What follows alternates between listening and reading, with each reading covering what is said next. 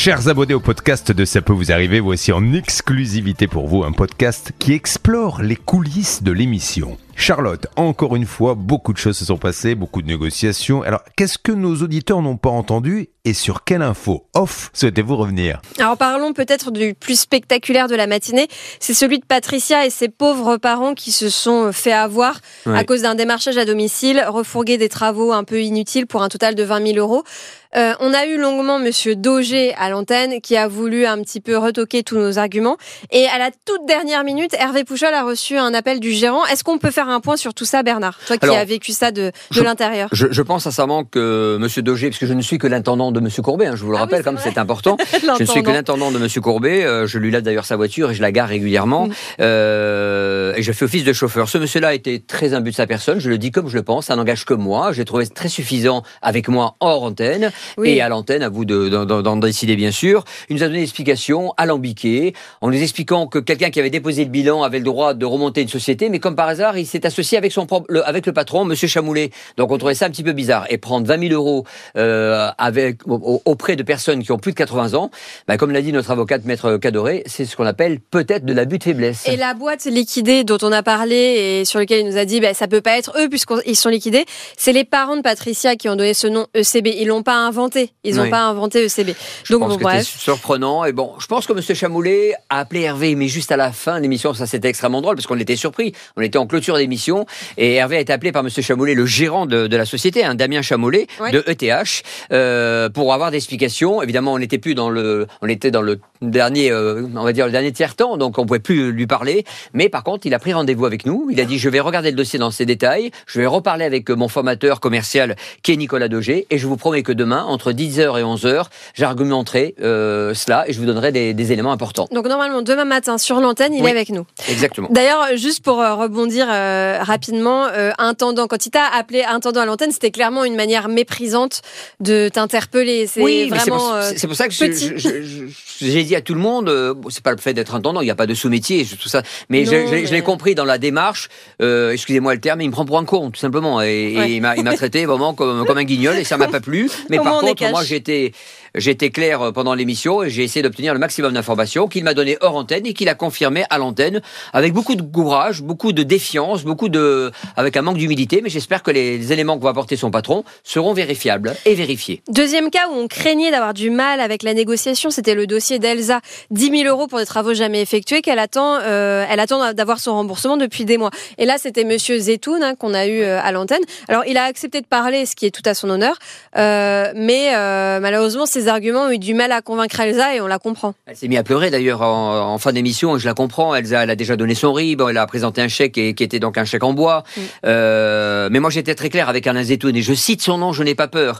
Euh, pour la société alias Alino qui est basée rue du Colisée, du Colisée à Paris dans le 8e, ce sont souvent des boîtes postales et il a confirmé euh, que c'est pas bien ce qu'il fait et qui dans tous les cas il a pris 10 000 euros. Le, la maison a été euh, préemptée par la mairie donc les travaux n'ont pas été faits. Il aurait dû rendre cet argent en temps et en heure il ne l'a pas fait. J'espère qu'il va respecter ses, échéances, pardon. 25 mars, 25 avril, 25 mai. Il me l'a écrit et m'a demandé moi-même d'envoyer le RIB de Elsa. Donc je suis le garant de cette euh, démarche. D'accord. Bah, en tout cas, on est sûr d'être à l'antenne dans 10 jours. J'espère qu'on sera un jour de semaine.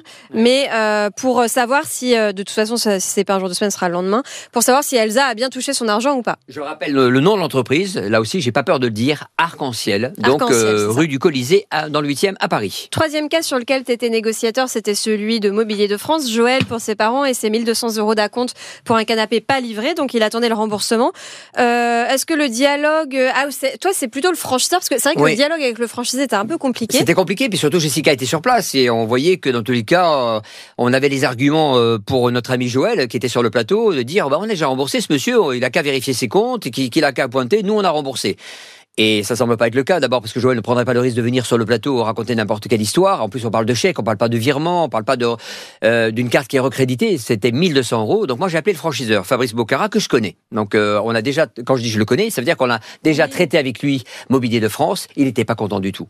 Pas content ah, de notre appel ou Non, de pas content du tout de son franchisé. Ah, C'est pour ça qu'il m'a dit, Monsieur Sabat, que ça soit clair, donnez-moi le portable euh, de Joël. Je vais d'abord vérifier auprès de mon franchisé à Rony-sous-Bois, parce que je vous rappelle que Rony-sous-Bois, euh, en l'occurrence ce domaine qui s'appelle Domus, sont tous les magasins de meubles ah, représentés par des franchisés divers et variés qui sont là et qui sont ouverts le dimanche, un petit peu comme un Navalé, euh, tous ces ah endroits là un petit peu comme ça, qui sont spécialisés dans le meuble et vous pouvez trouver des super opportunités. Donc lui était très embêté en tant que franchiseur que son franchisé le représente là-bas et mente éventuellement à son client. Donc il m'a dit, un, je vérifie, et deux, si ce n'était pas le cas, comme je vais appeler Joël cet après-midi, moi je prends l'engagement, Fabrice Bocara de Mobilier de France, je suis le patron, je rembourserai ces 1200 euros.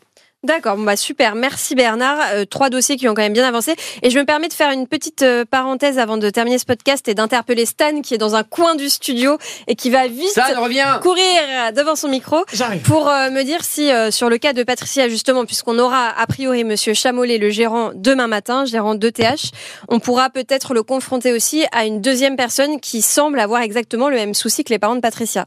Exactement, euh, Charlotte. Alors pour tout te dire, euh, Johanna Boubecker, qui avait enquêté le dossier euh, dans un premier temps, euh, est en train euh, de creuser sur cette autre victime. Il s'agit d'un monsieur qui nous a appelé au standard. Il nous dit, moi, j'ai dû souscrire trois crédits pour 30 000 euros pour au final des travaux ni fait ni à faire. Quoi. Alors je ne sais pas, je n'ai pas exactement tous les tenants et les aboutissants parce que c'était ce matin pendant le direct.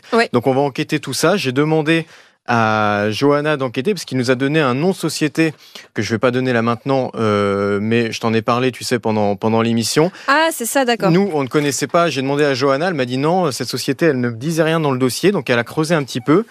Et euh, écoute, les premières conclusions de Johanna, c'est euh, qu'on retrouve quand même euh, toujours les mêmes personnes, toujours les mêmes personnes dans la gérance de cette société. Tu sais, tu, on l'a dit, Charlotte à l'antenne. Voilà, il y avait déjà trois sociétés avec des gérants qui sont tous plus ou moins en lien, etc. Bon bah là, ça fait une quatrième société qui rentre un peu dans ce cercle-là. Donc, écoute, et quand j'ai appelé ce monsieur à l'antenne, il me disait oui, je, je, comprends très bien, je connais très bien. Je lui ai dit, écoutez bien l'émission. On risque d'avoir ce monsieur à l'antenne. Vous nous direz si c'est bien lui qui vous a démarché. Donc, on va le rappeler euh, cet après-midi.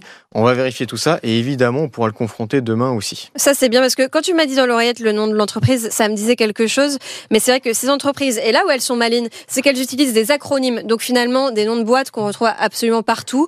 Trois initiales ou deux initiales. Je vous donne un exemple au pif FG, EF, AB. Et donc du coup, euh, en fait, il y a tellement d'entreprises qui portent ces noms-là en France que c'est un petit peu difficile de les tracer. Mais ça me dit bien quelque chose. C'est comme si juste un point, pardon, je dois te couper, mais c'est important. Toutes ces sociétés commencent souvent par les premières lettres de l'alphabet. Pourquoi? Parce que sur Google, évidemment, ils vont arriver en premier dans le listing. Hein. N'oubliez pas que ça aussi, c'est un enjeu. On l'a vu souvent chez des artisans, des serreries, etc., de dire euh, A, A, A Dupont.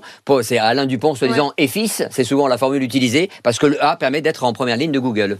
Effectivement. Eh ben, tu sais que là, c'est le cas. Dans ce cas-là, en plus, euh, Bernard, le, nom de société commence par un A. Ouh. Et voilà. Donc, On se euh, demande par quoi ça se termine. Je pense que tout le monde a deviné, mais c'est pas grave. Merci les garçons. à demain.